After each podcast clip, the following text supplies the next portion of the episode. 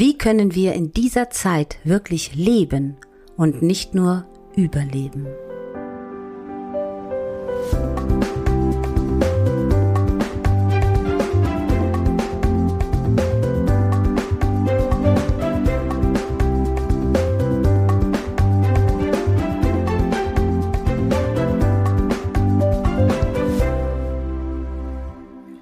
Hallo, hallo an alle Zuhörer.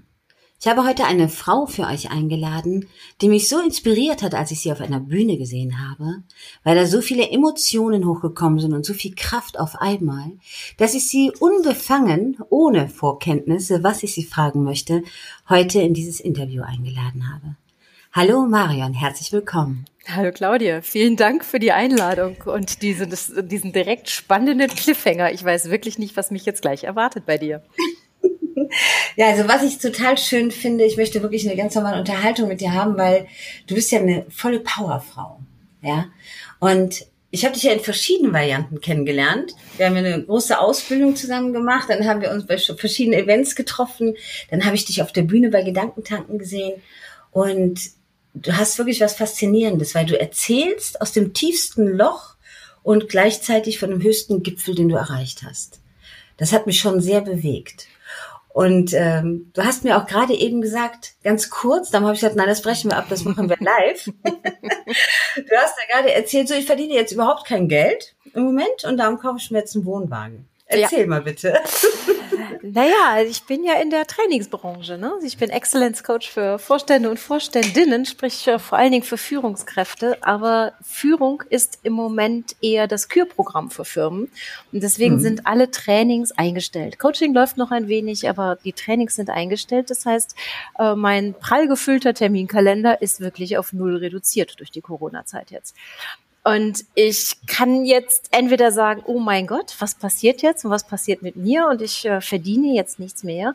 Äh, oder ich kann sagen, okay, ich habe endlich Zeit für mich. Und ich habe so ein, ich habe mehrere Lebensträume. Einige davon habe ich mir schon erfüllt und einer davon war, immer mit dem Wohnmobil die Atlantikküste entlang zu fahren.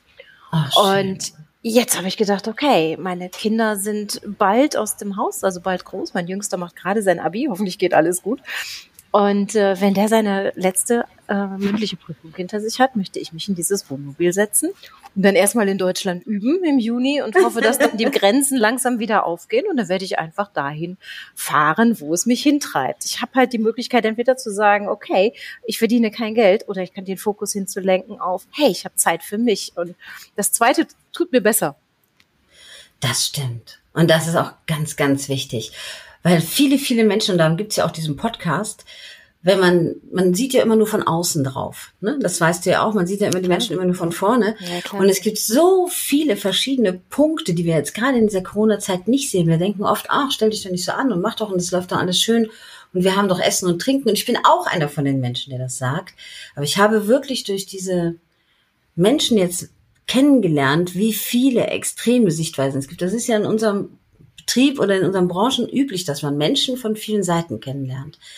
Aber wenn du Menschen am Abgrund kennenlernst, ist das nochmal eine ganz andere Hausnummer. Ja. Und da geht es gar nicht nur ums Geld, sondern wirklich um die Seele. Das ist Dinge, die wir gar nicht als Problem sehen könnten, sind da Riesenhürden, obwohl das im Geschäftsleben Top-Menschen sind, die alles geregelt kriegen, stürzt innerlich im Kopf da gerade alles zusammen. Du, und ich glaube auch, dass da keiner vorgefeit ist, ja. Also ich äh, weiß ja ganz viel und ich habe ganz viel gelernt, aber du musst doch nicht meinen, dass mich nicht selber diese Gedanken auch treiben. Und dass ich nicht auch immer wieder Momente habe, ähm, wo ich in, in, in einem tiefen Loch hänge mein Vorteil ist, ich sehe mich dann in diesem tiefen Loch hängend. Ja, also ich kann äh, zum einen in diesem tiefen Loch hängen und gleichzeitig sehe ich, oh mein Gott, da ist aber wieder ein tiefes Loch. Ja, und dann kann ich mich so ein bisschen von außen betrachten und sagen, naja gut, also du hast es so gut, es geht dir so gut. Ähm, ich habe glücklicherweise gerade die letzten Monate unglaublich viel gearbeitet gehabt, ähm, so dass ich jetzt auch sagen kann, okay, ich, kann, ich halte das jetzt auch finanziell durch. Ähm, und dann sitzt, stellst du dich dahin und sagst so, ja, warum kommst du jetzt in dieses Loch? Und alleine diese Art und Weise, sich neben sich zu stellen, hilft einem halt auch sehr schnell dann wieder rauszukommen, wenn man will. Ne? Das, das, das Glas, das, ja, das Glas ist immer halb voll oder halb leer. Also in der Persönlichkeitsentwicklung, was ja viele Leute, die sich nicht damit beschäftigt haben oder nie darauf wirklich mal geschaut haben, ein bisschen verspotten oder sagen, ja, ja, du Persönlichkeitsentwicklung. Aber genau das ist es ja, was man da lernt. Wirklich mal auf sich selber schauen, mal reinfühlen, wie geht's mir gerade und gucken, dass man die Kurve kriegt. Stimmt? Ja, und dazwischen aber noch innehalten und erlauben.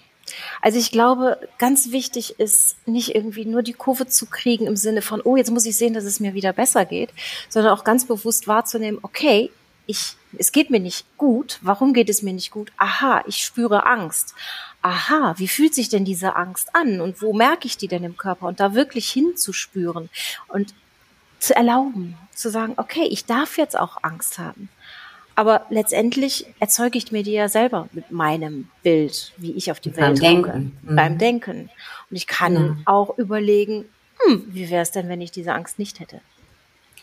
Es ist ja auch wirklich so, dass im Business viele Menschen denken, wir müssen immer stark sein. Mhm ich gehöre auch zu dieser Kategorie. Darum weiß ich das auch, dass man, wenn man dann mal einen Schmerz spürt, versucht, den wegzusperren. Im Endeffekt muss man aber auch mal ganz kurz sagen, ich gönne mir kurz diese Pause. Macht man aber oft nicht. Mhm. Ja. Kennst du wahrscheinlich auch, ne? Ja, ja, natürlich. Ich glaube, das kennt jeder von uns. Ja. Die Frage ist Warum? einfach, wie viel, wie, wie, wie schaffe ich es, aus diesem Hamsterrad da rauszukommen und wirklich zu sagen, ey, was ist mir eigentlich wirklich wichtig? wofür stehe ich im Leben und wo will ich hin? Hm? Du hast ja da schon eine sehr krasse Situation gehabt. Ich möchte dich jetzt emotional aber auch nicht in irgendein Loch zurückziehen. Ich weiß, du hast damit sehr gekadert und gekämpft und hast es gut überstanden. Du hattest ja mal ein sehr schlimmes Erlebnis von heute auf morgen mit nichts, als mhm. dein Mann gestorben ist mhm. und du mit den Kindern alleine warst. Mhm. Darf ich das Thema jetzt so offiziell ansprechen? Ich meine, du hast es auf der Bühne präsentiert und ich glaube, auch wahnsinnig vielen Menschen damit geholfen, gerade darüber zu reden. Also ich hoffe, ich habe auch schon ein paar Zuschriften bekommen von Menschen, die das wirklich berührt hat. Ich habe auch Zuschriften von Menschen bekommen nach dem Motto, oh, da äh, ähm, beutet jemand sein Schicksal aus, um sich auf der Bühne wichtig zu machen. Wenn das oh so Gott. rübergekommen ist, finde ich das ganz, ganz traurig. Ähm, aber dann ist es so. Äh, auch nur eine einzige Nachricht, und ich habe aber schon mehrere davon bekommen, die einfach in die andere Richtung geht und ähm, wirklich sagt, Mensch, sie machen mir Mut, weil ich stehe in der gleichen Situation. Und alleine zu sehen, es gibt auch wieder einen Ausweg und es kann auch wieder ein Glück geben im Leben, das hilft mir. Ich habe das auch in meiner ja, in meiner ganzen Karriere, ich glaube bei der Telekom war ich tatsächlich diejenige, zu der ganz viele geschickt wurden, die den ein Partner ähm, ja, den der Partner gestorben ist. Also nach dem Motto, ja. hey, geh mal zur Marion, ja, die, die hat da vielleicht gute Tipps.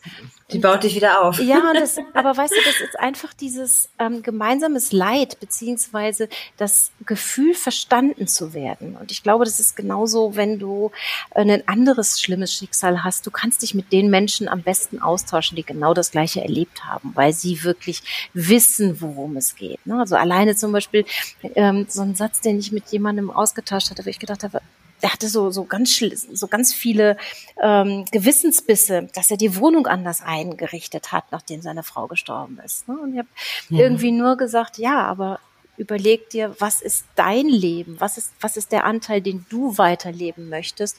Du kannst nicht euer Leben weiterführen. Du kannst nur dein Leben weiterführen, ja. Da war der dankbar ohne Ende. Für mich war das ein ganz normaler Satz. Aber das kommt halt aus diesem, man ist in der gleichen Situation gewesen.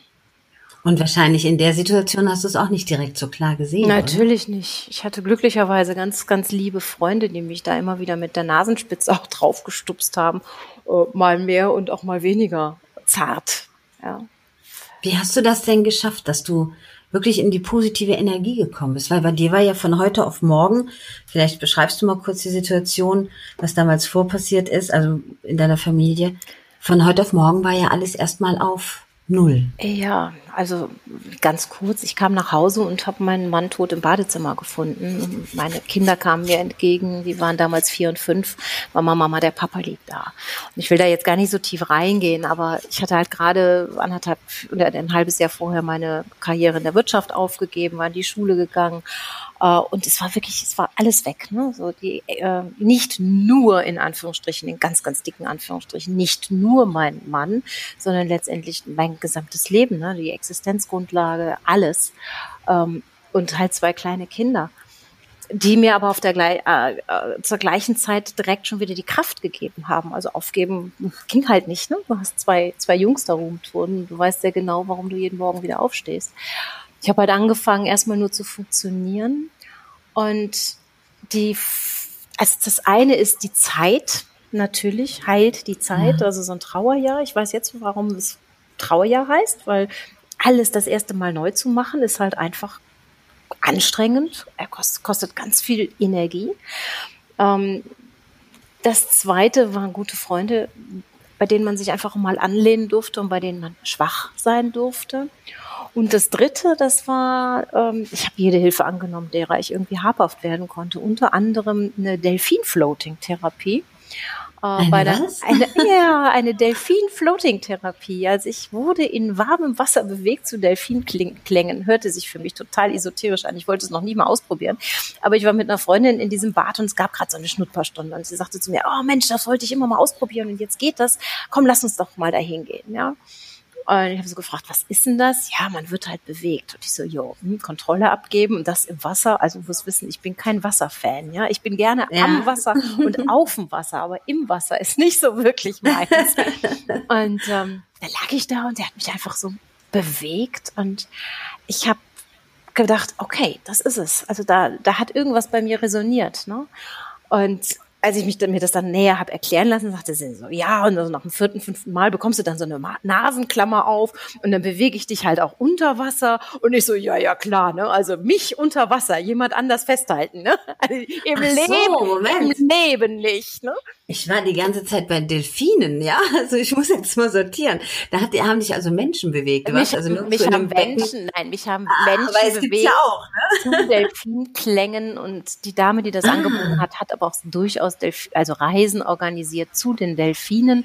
Das okay. habe ich, das hab ich aber gar nicht gemacht. Das, was bei mir wirklich dieses Thema war, war durch dieses Bewegtwerden im Wasser und wahrscheinlich irgendwelchen Klängen, die mich einfach in die, besser in die Entspannung gebracht haben. Ich habe das nie, es ist, also du bist jetzt die Erste, die da so konkret danach fragt. Ich habe das nie tatsächlich wissenschaftlich durchdrungen, sondern ich habe es einfach passieren lassen.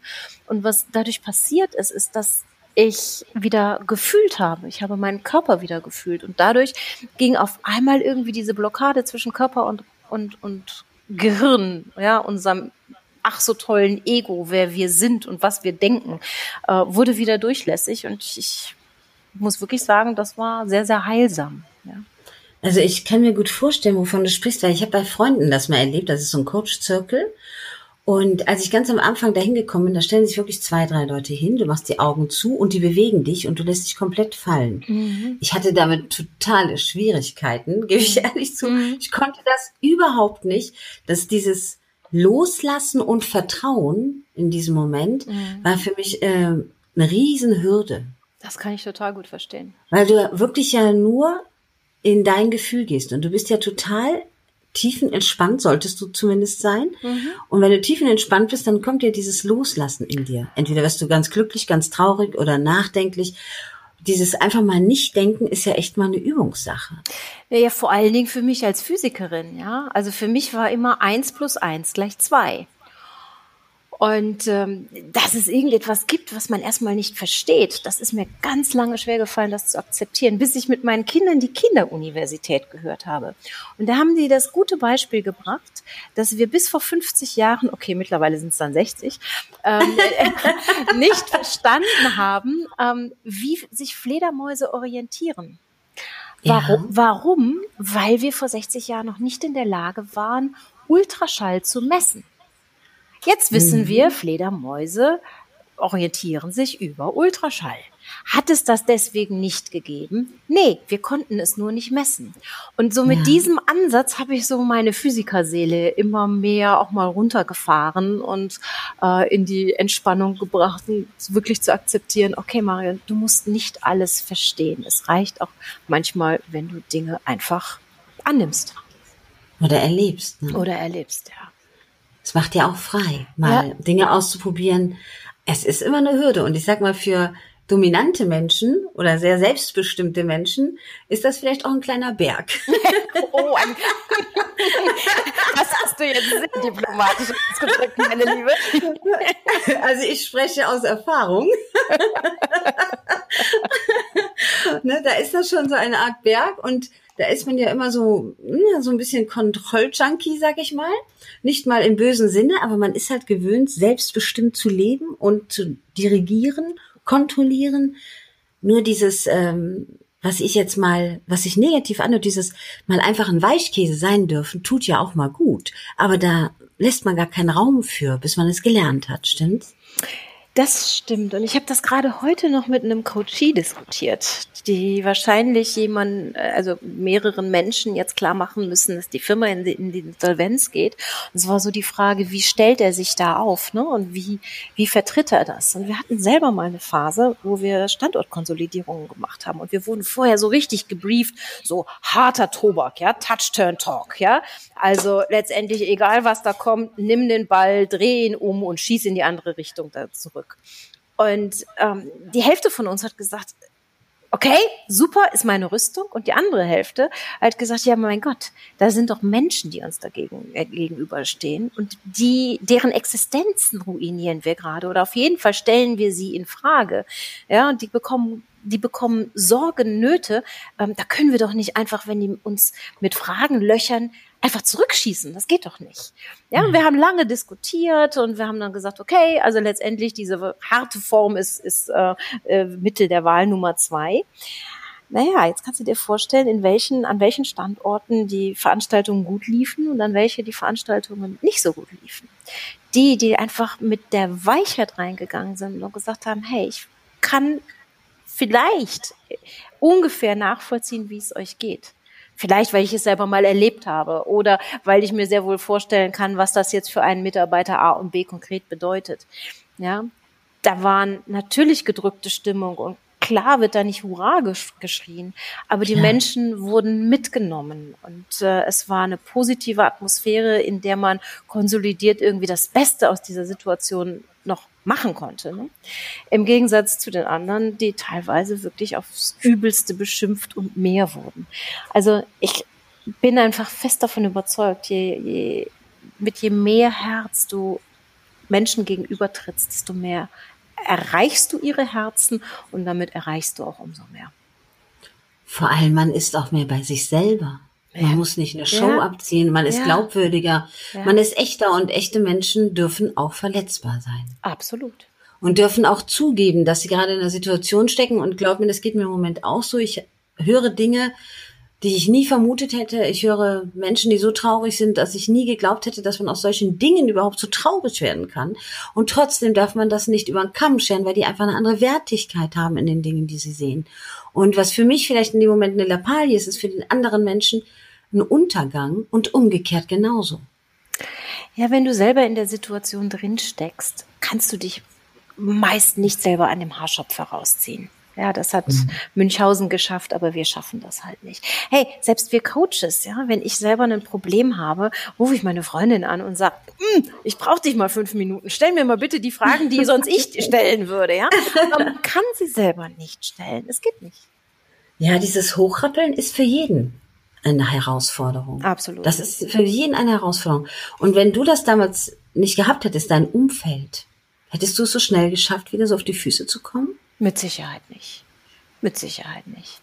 Also ich hatte das Riesenglück, ich hatte eine Freundin, ähm, ich habe erst gedacht, um Gottes Willen, jetzt ist die gerade weg. Die war nämlich mit ihrem Mann nach Atlanta gegangen für drei Jahre. Der Mann wurde versetzt. Und es war meine intensivste, beste Freundin zu dem Zeitpunkt und die war nicht da. Und wie das oft so ist, ne? wenn, du, wenn du denkst, das ist negativ, das hat sich gerade als extrem hilfreich erwiesen für mich in der Zeit. Denn wenn meine Kinder dann im Bett waren, war gerade bei ihr Mittagszeit, ihre Kinder waren in der Schule ähm, und wir konnten telefonieren.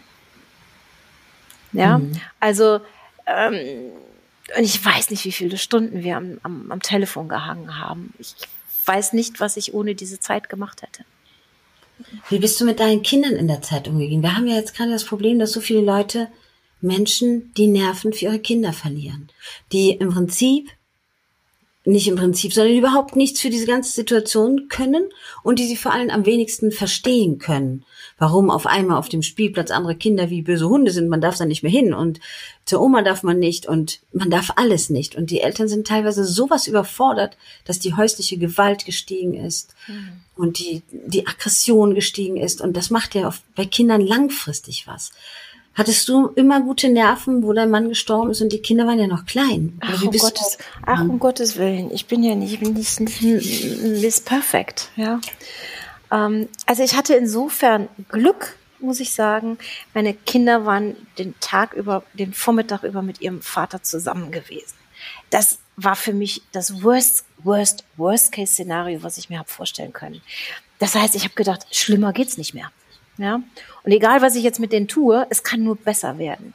Und deswegen habe ich die in alles integriert, was ich getan habe. Wir waren zusammen den Sarg aussuchen. Wir haben, ach, ich will da jetzt gar nicht so in die Einzelheiten gehen. Ähm, ich habe von Anfang an sehr offen über alles mit ihnen gesprochen, weil ich immer das Gefühl hatte, es kann ja gar nicht schlimmer werden. Sie haben ja wirklich das Schlimmste erlebt, was man im Leben erleben kann oder nahezu das Schlimmste. Ja. Ähm, aber waren Sie nicht zu klein?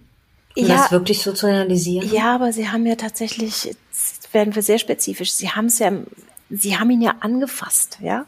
Sie haben es mhm. begriffen begriffen. Ja. Und das finde ich halt, und das finde ich halt das Schwere heute. Ja, wie machst du Kindern klar, dass das, was gestern normal war, heute nicht mehr möglich ist? Das kannst du ja nicht begreifen in dem Sinne, ja.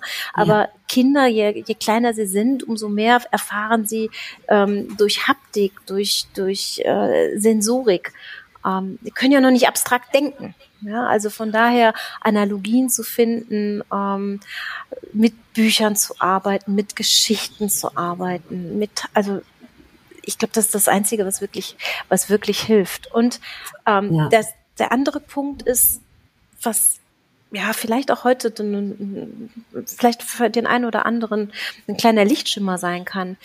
Ähm, was ich gemerkt habe damals war, dass die Kinder extrem schnell das Neue als normal akzeptiert haben.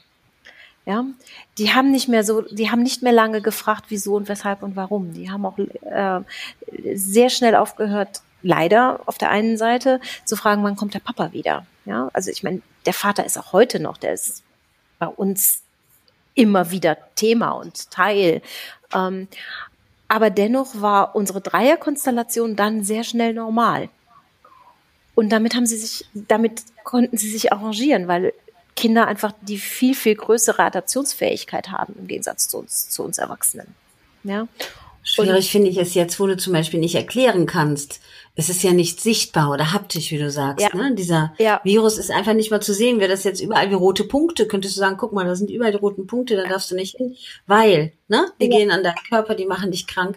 Aber für die Kinder sieht die Welt ja normal aus. Ja, und ich weiß auch nicht, ob du gestern die ganzen, ähm, diesen, diesen Brief gelesen hast, den die eine zusammen oder so, so eine Vereinigung von ähm, Kinderpsychotherapeuten, Therapeuten, äh, Schullehrerinnen, also Pädagogen jeglicher Form geschrieben haben, wo es wirklich darum geht, ey, lasst uns bitte die Kinder weiter Kinder sein. Ja, lasst uns ihnen nicht die Schuld einreden, wenn irgendetwas passiert. Aber lasst auch wieder eine einigermaßen vernünftige Normalität zu. Ich meine, da können, können wir uns jetzt drüber streiten, hin und her. Ähm, letztendlich werden wir uns an eine neue Balance in irgendeiner Form gewöhnen müssen.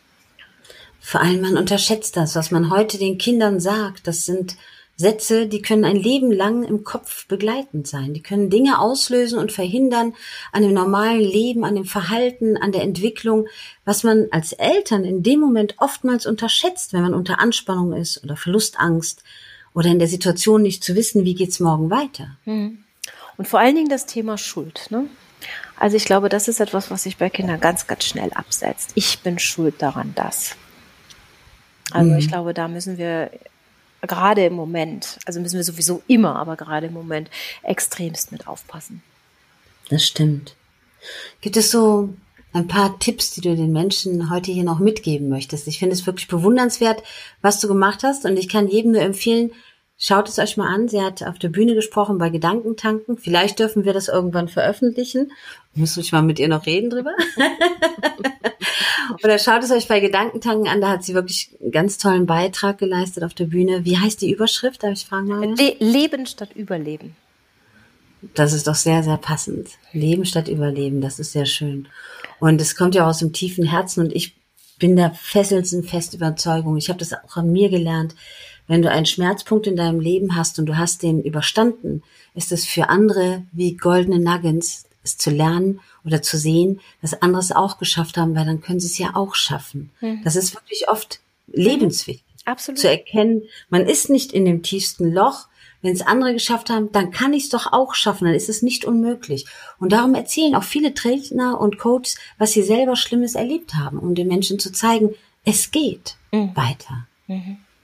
Es kostet Kraft und es kostet eine positive Einstellung. Ne? Und ich sag das, du hast gerade nach einem Tipp gefragt. Ich glaube, der, der einzige Tipp ist wirklich zu akzeptieren, dass es immer zwei Seiten einer Medaille gibt. Ja, und dass ich mit meiner Aufmerksamkeit sehr genau bestimmen kann, auf welche Seite ich gucke. Wir hatten es am Eingang. Ja? Gucke ich jetzt darauf, dass ich keinen Job habe oder gucke ich darauf, dass ich viel Zeit für mich habe? Beides mhm. ist wahr. Beides ist wahr. Und ich kann mit meiner Aufmerksamkeit und meinem Glauben an den Gedanken äh, meine Realität auch ein Stück weit ich sag nicht manipulieren, aber äh, doch beeinflussen. Doch, es ist ja auch so. Man manipuliert ja? sich ja auch selber. Mhm. Ja, auf jeden, auf jeden Fall beeinflussen. Und ähm, aus der Opferrolle rauszugehen und zu sagen, so, ich gestalte jetzt all das, was ich gestalten kann, ähm, führt letztendlich zu einem erfüllteren Leben. Das stimmt. Und für alle Leute, die sagen, ja, okay, aber ich kann mir das jetzt nicht leisten, glaubt mir, es gibt auch viele Kleinigkeiten, die das Leben so schön verändern können. So schön. Und ich habe so viele Leute kennengelernt, die jetzt auch gerade in diesem Moment sagen, finanziell geht gar nichts, die dann einfach ein schönes Picknick mit der Familie am Rhein machen und Kraft tanken. Kraft tanken ist ganz wichtig. Ja, absolut. Ich habe eine Freundin und wir gehen derzeit alle, also fast jeden Tag, mindestens jeden zweiten Tag, zwei Stunden am Rhein spazieren. Das ist so schön, weil wir, wir wohnen hier zwei ähm, äh, Straßen voneinander entfernt, beide normalerweise so busy, dass wir uns kaum sehen, ja. ähm, und auf einmal genießen wir diese Zeit und da kommen so wunderbare Gespräche zustande, die es sonst nicht gegeben hätte. Ja. Und das dann auch zu sehen und zu spüren und sich daran erfreuen zu können. So diese kleinen Dinge, da bin ich völlig bei dir. Ähm, ja, das glaube ich wirklich. Und es würde mich wahnsinnig freuen, wenn du in, weiß ich nicht, vielleicht zwei Monaten, drei Monaten, wann auch immer, du wieder mit deinem Mobil dann zurück bist, wenn wir uns dann nochmal unterhalten und den Leuten erzählen, was daraus geworden ist aus deiner, ich nenne sie jetzt mal Corona-Entwicklungstour. ja, da hat Corona mal was Positives entwickelt, ja, dass du dir einen Traum erfüllst und es einfach machst. Das ist was Schönes. Ja, sehr gerne, liebe Claudia. ich danke dir, dass du da warst, Maria.